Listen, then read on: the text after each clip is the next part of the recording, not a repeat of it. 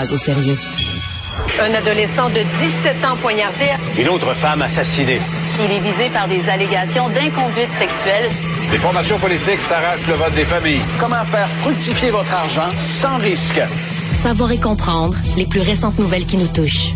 Tout savoir en 24 minutes. Avec Alexandre Morin-Villouellette et Mario Dumont. En manchette dans cet épisode, euh, rapport externe écorche la Société d'assurance automobile du Québec qui aurait sous-estimé l'impact de sa transition numérique. Meurtre à Saint-Hyacinthe, un suspect aurait été arrêté et aurait plus de 200 arrestations cumulées dans sa vie. Les parcomètres seront désormais payants jusqu'à 23 heures au centre-ville de Montréal et la Russie sera en train de stopper la contre-offensive euh, ukrainienne grâce à son aviation. Tout savoir en 24 minutes. Tout savoir en 24 minutes. Bienvenue à Tout savoir en 24 minutes. Bonjour Mario. Bonjour. Rapport qui est tombé en pleine émission, Mario, dans les dernières minutes, la dernière heure, qui vient, ce rapport externe, écorcher la Société d'assurance automobile du Québec, la SAAC, sur les impacts de sa transformation numérique. On s'en souviendra, Mario, en février dernier, c'était pas drôle pantoute, là. Non. On a dû transitionner fermer pendant 14 jours tous les points de vente de la SAC en raison du démarrage du nouveau système qu'on voulait faire. Il y a un transfert de données qui s'est fait pendant à peu près un mois. Sur ce mois-là, ben les gens pouvaient pas nécessairement faire toutes sortes de transactions sur le site de la SAC. avaient planifié que quand il allait rouvrir après l'arrêt de quelques semaines, euh, tout allait bien aller, tout allait rentrer dans l'ordre, l'arrérage de cas. Mais là, ils ont rouvert D'abord, il y avait bien plus d'arrérage de cas que prévu, mais ça, je sais pas comment ils ont pu rater ce calcul-là. deuxièmement, ben là, euh, ça marchait pas si bien. toutes les transactions qui devaient se faire en ligne, les gens n'étaient pas capables de les faire en ligne.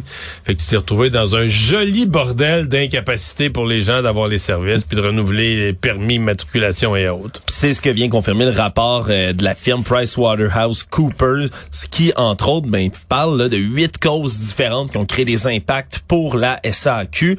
On parle, ben, après ça, là, de la capacité de traitement qui a été engorgée, oui, mais surtout parce que on a sous-estimé, vraiment, on a sous-estimé les impacts de la transformation numérique. On a aussi sous-estimé à quel point les gens allaient être capables d'aller s'inscrire sur des systèmes comme ben, l'adhésion de sécurité du service d'authentification gouvernemental. Je viendrai, c'est le ministère d'Éric Kerr, justement directement, le ministère de la cybersécurité du numérique qui faisait ce service d'authentification-là. Puis semble-t-il ben, que c'est une mauvaise adhésion qui était faite. Les gens étaient pas capables de s'inscrire. Il y a beaucoup moins de gens que prévu qui sont allés s'inscrire à tout ça. Puis c'est la même chose, entre autres, là, dans la capacité de, traitement en ligne pour la SAQ. Là. Il y avait des gens qui tentaient d'aller accéder au service. On dit que c'est l'adhésion en dessous d'un niveau historique. Donc, on n'a vraiment pas connu du succès du côté de la SAQ. on a même dit là que il y avait des enjeux, là. la gestion là, des enjeux d'authentification, c'était connu par la SAQ. Le bureau parlementaire, nos collègues au bureau parlementaire du Journal de Montréal, entre autres, mais étaient allés rapporter cette information-là. Ça avait été nié par le ministre Ricard. Voilà que le, rapport, cette fois-ci, vient ramener cette information-là aussi en lumière. Donc quand même, Mario, rapport qui, sort comme ça un vendredi, fin de journée, un peu discrètement. mais d'abord, disons tout, à la défense de la SAC, c'est un rapport commandé par la SAC. Oui le président, il faut dire que l'ancien PDG avait été congédié. Donc là, on a voulu savoir. Donc on a minimalement, disons, la SAC a voulu savoir. Puis quand tu demandes à PricewaterhouseCoopers c'est une firme de comptables indépendants, de gestionnaires, de conseillers. Ils vont te donner leur juste. D'ailleurs, le rapport est assez dur. Donc ça, il y a au moins une volonté de, de, de comprendre. Euh, L'autre conclusion du rapport, ce sera pas bon pour Éric Kerr. Non. Euh, rentrée parlementaire la semaine prochaine, je m'étonnerais pas que l'opposition saute sur ce rapport-là pour ramener le dossier euh, du système d'authentification gouvernementale, ramener le dossier euh, sur le dos d'Éric Kerr. Maintenant, euh, eux autres, là, la firme comptable, ils prennent le rapport puis ils disent à la SAC, garde, t'as sous-estimé ceci, ceci, cela en termes de, conséquences de, de, tes changements. Qu'est-ce qui allait arriver? Des fois, je serais tenté de dire, mais mettons que, mettons que ça a l'air de ça, mais c'est pas ça. Mettons que la SAC, le vrai problème, là, c'est qu'ils sous-évaluent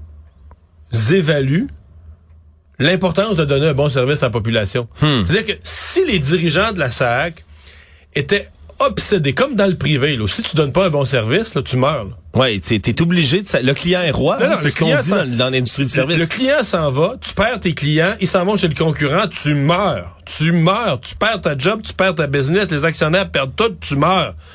Mais là, tu vas te dire, wow, on fait une transition qui va affecter la clientèle. Eh, mieux de rouler au toast, là. A pas le droit de manquer notre coup, là. Là, tu vas faire des tests, tu vas faire ça sur la pointe des pieds, tu vas vérifier, le PDG va demander à toute son équipe, Hey, quand on va, mettons, on part ça lundi matin, là, ça marche, là. Les clients vont être satisfaits. Fait que, oui au rapport, là, oui, le rapport nous dit, voici tout ce qu'ils ont sous-estimé, mal géré. Mais moi, je soulève une question, c'est plus philosophique, là, je comprends. que- mais peut-être qu'ils ont sous-estimé tout ça parce qu'au fond d'eux-mêmes, là, ils ont pas l'obsession de la clientèle. Ils se sont pas dit, ils se sont dit, Bon, on va faire marcher ça de même, ça devrait, ça devrait être correct, là.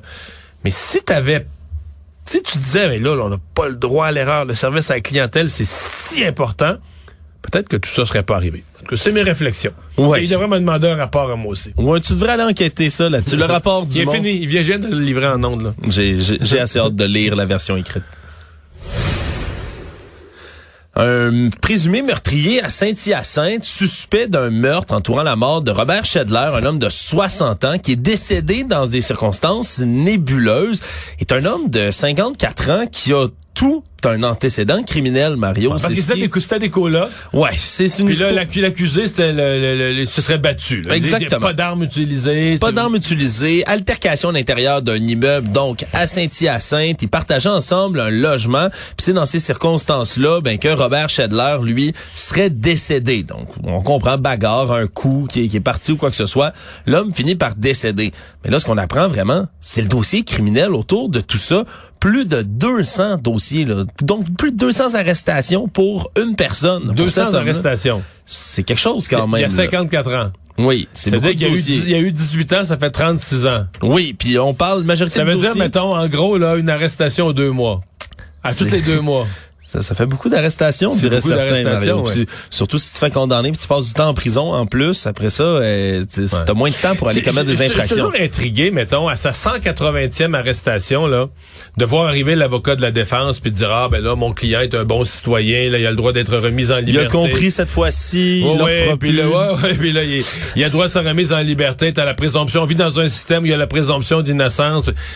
Il y a un point où je trouve que ça, ça, ça tourne, ça tourne en, en bourrique la justice. Ça tourne. bon, là, on va dire. c'est- c'est- Je sais que certains vont dire, ben là, ça prend un, un meurtre. Là, il sera plus arrêté. Là, il va, euh, si vraiment il est condamné, s'il est jugé coupable, il va passer du temps pour vrai en dedans. Mais tu dis, comment tu peux te faire arrêter 200 fois? Comment tu peux être remis à toutes les fous? Il y a- il- Est-ce que ça coûte en termes de police? Il y a un côté absolument euh, ridicule. Là. Ouais, Euh, puis c'était toute une colocation, Mario, parce que la victime, dans ce cas-ci, le monsieur Schedler lui-même, ben traînait au-dessus de sans accusation lui-même, là, sans dossier là, criminel à son actif. Donc on, on a quand même deux casiers qui étaient 100 contre 200. 100 contre 200. J'ai rien de plus. Voilà. Actualité. Tout savoir en 24 minutes.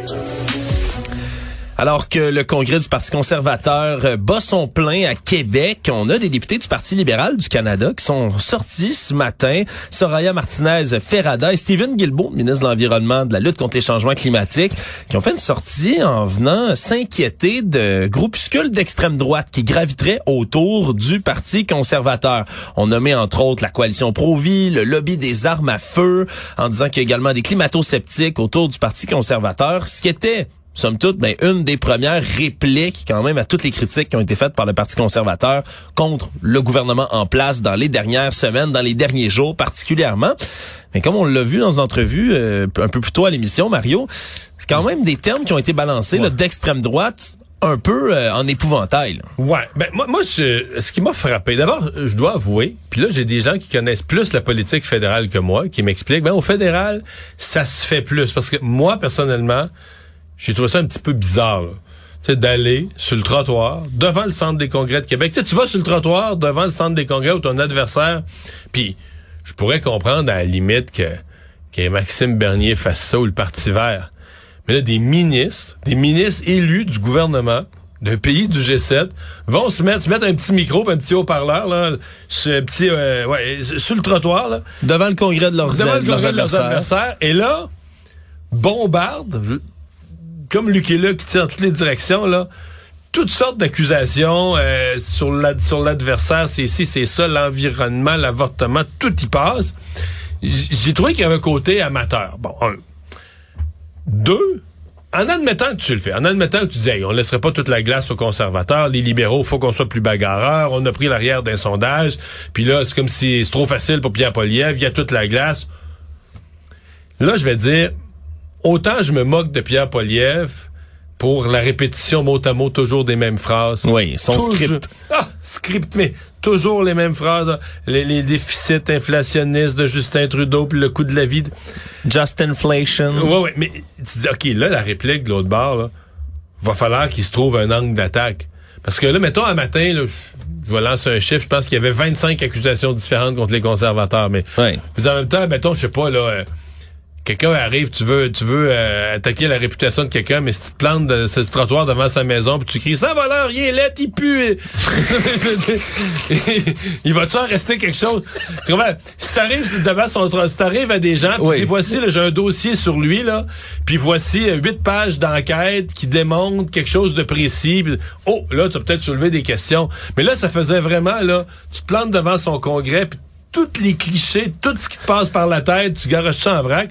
Et, ça, c'est vraiment, les libéraux, s'ils veulent vraiment forcer Pierre Poliev à répondre à des questions, le mettre sur la défensive, vont devoir se trouver des angles d'attaque précis, documentés, des faiblesses de programme, et faire comme Pierre Poliev, taper sur le même clou, euh, attaquer ça. Parce qu'un matin, mettons, moi je pense que le commun des mortels qui regarde ça un matin, ça fait vraiment, ça fait paniquer, ça fait là, Ouais. une rafale de mauvais Ils ont fait ça, puis ils ont fait ça, puis il y a aussi ça, puis il y a aussi eux, puis oubliez pas les changements climatiques. ouais, Moi, ça, faisait, ça faisait un petit peu du, du n'importe quoi. Euh, donc, si les libéraux, moi je pense que les libéraux peuvent rebondir. Je pense que Justin Trudeau est un bagarreur euh, qui ne laissera pas abattre comme ça sans, sans, sans combattre. Mais euh, c'est c'est ça l'angle d'attaque de ce matin. Euh, les conservateurs vont s'amuser là. Maintenant, sur la scène municipale à Montréal, euh, les heures de tarification des parcomètres au centre-ville vont être allongées dès le 15 novembre prochain. On va passer là, des horaires tarifés maintenant de 8 à 23 heures pour les jours de la semaine, le samedi de 9 à 23 heures. Donc, ça va descendre quand même tard dans la nuit, on peut le dire comme ça. Mais c'est surtout, Mario, c'est pas tant cette annonce-là en elle-même le qui a fait pourquoi? jaser. Le, Ben pourquoi, le pourquoi? énoncé? oui, parce que certains ont souri, Mario. Je vais être poli en disant, en lisant le communiqué ce matin de la ville de Montréal, en disant qu'on va faire ça pour un roulement plus important sur les artères commerciales, ainsi et ainsi stimuler la vitalité du centre-ville. Donc, en clair, faire payer les gens jusqu'à plus tard dans la journée avec des parcomètres, ça, ça va les faire venir dans le centre-ville. dynamiser le centre-ville.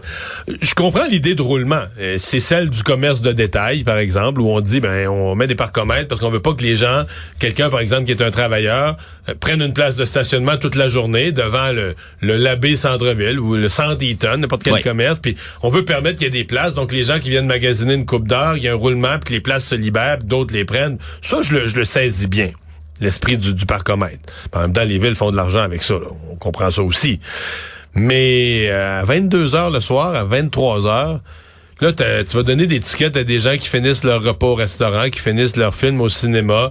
Euh, je Ouais, sais pas. puis ça, ça va jusqu'au samedi soir. C'est le vendredi, samedi soir, les deux soirs où les gens, justement, ben, habituellement, font des sorties. Fait que je vois pas. Euh, Puis là, tu vas payer. Quoi? Tu vas payer des fonctionnaires euh, le samedi soir à 10 heures à des fonctionnaires qui vont aller donner des contraventions, l'utilité supplémentaire de ça.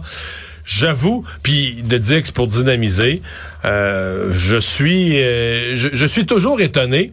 Puis je- je- on dirait que la ville fait pas le diagnostic. La ville des fois va se plaindre, ah l'étalement urbain. puis- mais pourquoi vous pensez qu'il y a tant de succès, mettons, au Centropolis à Laval, au 10-30? Pourquoi il y a tant de monde dans les restaurants de la rive nord, de la rive sud, euh, les cinémas, le développement de salles de spectacle? Mais c'est parce que la ville de Montréal a écœuré les gens des... Autrefois, là, il y a pas si longtemps, il y a 20 ans, L'intérêt d'habiter en banlieue, c'est que c'était pas loin de venir voir un film à Montréal. C'était pas loin de venir voir une pièce de théâtre à Montréal. C'était pas loin de venir au... Tu sais, tu venais à Montréal, aux, aux, aux, restaurants, aux, restaurants, les bons restaurants à Montréal. Les gens le font de moins en moins. Mais si j'étais maire de Montréal, c'est la première question que je me poserais. Qu'est-ce qu'on fait pour ramener le monde? Pourquoi les gens viennent plus à Montréal? Mais là, on dit, ah, si, on les écœure, bon, un bon, une bonne contravention de plus, un bon ticket de plus, du parcomètre, ça, ça va plaire ça me, je dois que ça m'échappe, ça me dépasse un peu.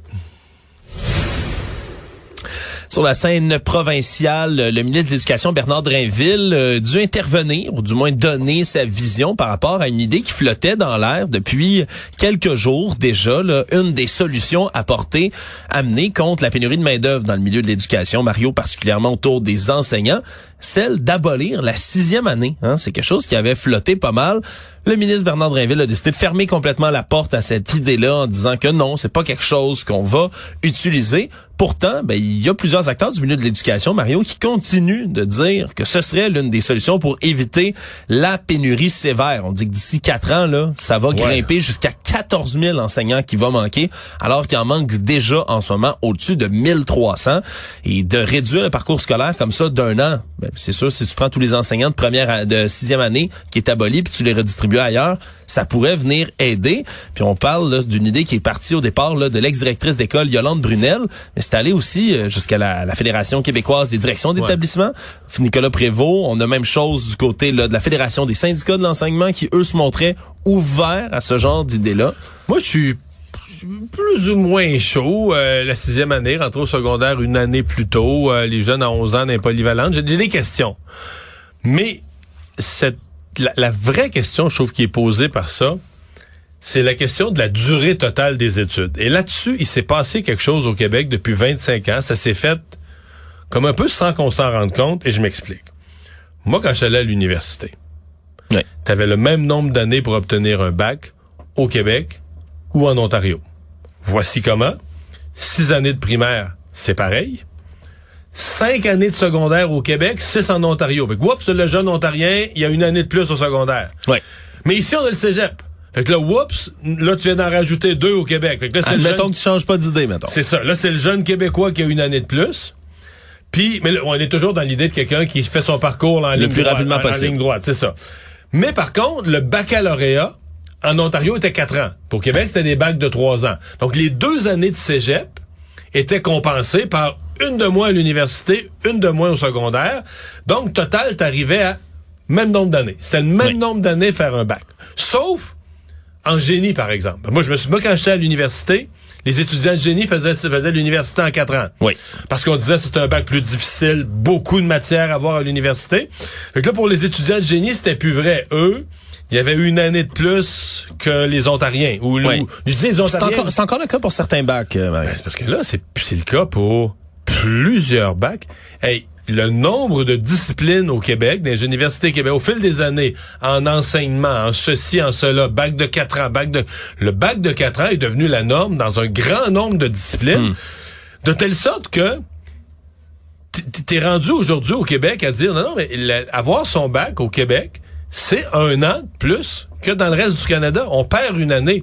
Et c'est là que la question, est-ce qu'on fait sauter la sixième année ou est-ce qu'on fait sauter le cégep ou est-ce qu'on fait sauter une année de secondaire? Mais comment ça se fait qu'au Québec, on n'est pas capable, dans le même nombre d'années, d'arriver au même résultat? Alors, on perd, qu'on perd une année. Moi, je trouve que là, il y a une vraie question. Puis, si tous les, les départements universitaires ont transformé les bacs en bacs de quatre ans, mais moi, ça me porte à croire qu'ils n'ont pas fait ça pour rien, là, pas pour garder les jeunes pour le fun à l'université. C'est parce qu'ils sentent que... Parce que l'idée, c'était que tu allais sortir du cégep plus avancé, mieux préparé. Mais les universités québécoises elles-mêmes semblent pas penser que c'est le cas. Fait que là, il y a une année qui se passe. Moi, j'ai un questionnement sur le nombre total d'années. C'est vrai que dans le contexte d'une pénurie d'enseignants, ben ça, ça complique encore l'affaire. Puis dans un contexte de pénurie de main d'œuvre, Mario, mais tu veux que ta main d'œuvre arrive plus rapidement sur le marché du travail aussi. Là? Il, y a cette, il y a cette question là qui vient qui vient se rajouter. Donc euh, oui, beaucoup de beaucoup de réflexions à faire. Puis c'est surtout d'ailleurs ben ce qu'on dénonçait comme ça, ben la fédération des syndicats de l'enseignement entre autres en disant regardez, on n'est pas nécessairement pour, mais on trouve que le fait que M. Drainville décide de l'écarter complètement tout de suite de la table puis de fermer la porte, ben c'est surtout ça qui est décrié parce que la réflexion elle ben elle devra se faire. Parlant justement de pénurie de main-d'œuvre, un des milieux en qui est à mal en ce moment, Mario, c'est celui de la construction au Québec. Construction résidentielle, bien évidemment, un problème que partage le reste du Canada aussi. On construit de moins en moins d'habitations au Canada, mais plus largement dans la construction, manque de main-d'œuvre qui frappe et c'est ce qu'on veut améliorer du côté du premier ministre François Legault, là, qui était en marge du caucus de la coalition Avenir Québec à Jonquière, qui se prépare là, justement à la rentrée parlementaire et a dit qu'il serait ouvert à avoir un programme de formation accéléré pour les travailleurs du domaine de la construction, un peu modelé sur ce qu'on a fait avec les préposés aux bénéficiaires durant la pandémie. On s'en souviendra, là, on avait même payé la formation et payé pendant la formation les gens qui décidaient de se rendre pour devenir préposés aux bénéficiaires. Donc, on aurait des formations plus courtes pour la construction qui seraient rémunérées. Puis ce que rêve François Legault, c'est ce qu'il expliquait, c'est que ce serait des formations qu'on ferait là, durant l'hiver, de manière à ce que dès le printemps prochain ou le printemps qui suit la formation, on reprenne là, pendant l'été, on s'entend, c'est là qu'on construit. Ouais. Mais moi, je trouve ça bon. Je me demande juste où ça va s'arrêter parce que on va voir des formations accélérées. Des profs accélérés, tous les des préposés accélérés. Puis, puis ça, ça finit plus. Tu vois, ce matin, la presse avait un dossier intéressant, puis j'ai fait une entrevue euh, là-dessus euh, à LCN. On veut maintenant la réparabilité de nos appareils, même Simon Jolin Barrette a mis ça dans la loi sur la protection du consommateur. contre l'obsolescence programmée. Oui, donc on veut que nos laveuses, nos sécheuses, nos appareils, nos lave-vaisselle, ce soit réparable. On dit au, même mais la loi dit aux compagnies, ça doit être réparable avec des outils ordinaires que le commun des mortels a dans son coffre d'outils. Il faut que les pièces soient disponibles. On veut du vraiment réparable. Oui. Mais les programmes c'est un métier bien simple, réparateur d'électroménager. Les programmes se donnent en formation professionnelle, les personnes qui s'inscrivent. Il n'y a pas de jeunes qui s'inscrivent, même il y a peu d'inscrits. Puis le peu d'inscrits qu'il y a, c'est des gens plus âgés, 30, 35 ans, qui reviennent réapprendre un métier. Fait que là, tu te dis, OK, t'as quelque chose point de vue environnemental, c'est très à la mode, très dans le vent de dire hey, on, on va pas jeter une laveuse pour une pièce, il faut que nos affaires soient réparées. Point de vue économique, c'est très bien vu, très à la mode de dire hey, là la vie coûte cher, faut qu'on prolonge nos appareils, qu'on les répare. Donc c'est bon écologique, c'est bon économique. Mais c'est comme pas à la mode de s'inscrire pour aller apprendre le métier. Il y a quelque chose de bizarre. C'est c'est in de réparer les appareils, mais c'est out de devenir un réparateur d'appareils. C'est vrai qu'il y a quand même une marge entre les deux. il y a une hein. contradiction. Alors que moi, le, directeur de, programme me disait ce matin, hey, quelqu'un qui s'inscrit là-dedans, là, taux d'emploi 100% aucun risque de à moins que tu sois nul, là, aucun risque d'être sur le chômage. Ben, il y a beaucoup d'emplois comme ça maintenant qui ah qui tu, tu rentres, tu finis ton programme, tu vas être payé, tu vas avoir un emploi pour le restant de tes jours. Bon emploi, bon salaire. Après ça, c'est une question de savoir est-ce que les gens, est-ce que les jeunes veulent aller s'inscrire là-dedans? Moi, je me souviens, Mario, dans mon cours d'économie au secondaire, mon prof nous avait dit, là, les jeunes, si vous voulez faire un métier qui va être payant puis que vous allez jamais manquer de job, il dit, ouvrez un salon funéraire. Il dit les baby boomers vont mourir par le temps que vous allez être adulte. Mais la question, c'est c'est qui qui voulait être directeur de salon funéraire? C'est une bonne question. Ça, c'est une autre. Savoir et comprendre. Tout savoir en 24 minutes. On en a appris un peu plus, euh, Mario, sur cet homme qui s'est fait passer les menottes hier par la Sûreté du Québec pour avoir, de manière alléguée, là, allumé des incendies de forêt tout près de Chibougamau. Là, en, plein, en plein moment, on avait des incendies de forêt qui ravageaient le Québec. Brian Parry, là, qui est accusé de deux chefs d'incendie criminels, puis on lui reproche d'avoir essayé d'allumer, le semble-t-il, des biens qui lui appartenaient pas, une cabane à pêche, plusieurs zones d'incendie entre le 8 juillet et le 5 septembre, mais surtout ce qu'on apprend, c'est quelqu'un qui partageait activement des théories du complot sur les incendies de forêt sur ses et médias qui sociaux. la sope-feu d'être nul pour éteindre des feux. De faire exprès de pas aller éteindre les feux, blâmait le gouvernement canadien supposément qui allumerait des feux pour justifier des dépenses contre la crise climatique qui n'existeraient pas ou qui seraient pas causées par les humains. Euh, des théories complotistes qu'on a beaucoup entendu, Mario, là, qui circulait avec des vidéos, entre autres, ben, hélicoptère avec des lance-flammes, par exemple, qui allumait des, des bouts de forêt. Euh, ça existe des hélicoptères avec des lance qui allument des morceaux de forêt, mais c'est fait pour combattre le feu. Ce qu'on appelle ben, du brûlement préventif. On va brûler certains... Pour faire une ligne de prévention pour arrêter le feu. Ouais. Ben, exact. On va brûler à l'avance un morceau de forêt de manière super contrôlée pour empêcher que ça devienne du combustible pour le reste du feu qui arrive un peu plus tard. de prendre des images comme ça, de les sortir de leur contexte, puis de dire regardez ce que le gouvernement fait. Ben évidemment, c'est des théories du complot qui ont beaucoup beaucoup circulé, Mario. Donc, euh, on verra ce qui va sortir. C'est un type euh, connu des milieux policiers. là. Hein. C'est un type qui avait quand même, à part euh, ses, ses, ses, ses complot, son complotiste, j'ai vu qu'il y avait quelques dossiers derrière la cravate. Mais ouais, bon. puis ça va être intéressant de suivre le procès, Mario, d'ailleurs, de cet homme-là, parce que euh, pour ce qui est d'un avocat de la défense, ben, c'est une défense qui va être exploitable par la suite de dire, ben, regardez, euh, on faut prendre en compte l'aspect psychologique, psychiatrique de mon client, voyez les théories qu'il repartageait. Ça peut devenir une défense, ça, Mario, qui peut se tenir en cours. Résumé de l'actualité en 24 minutes, c'est mission accomplie.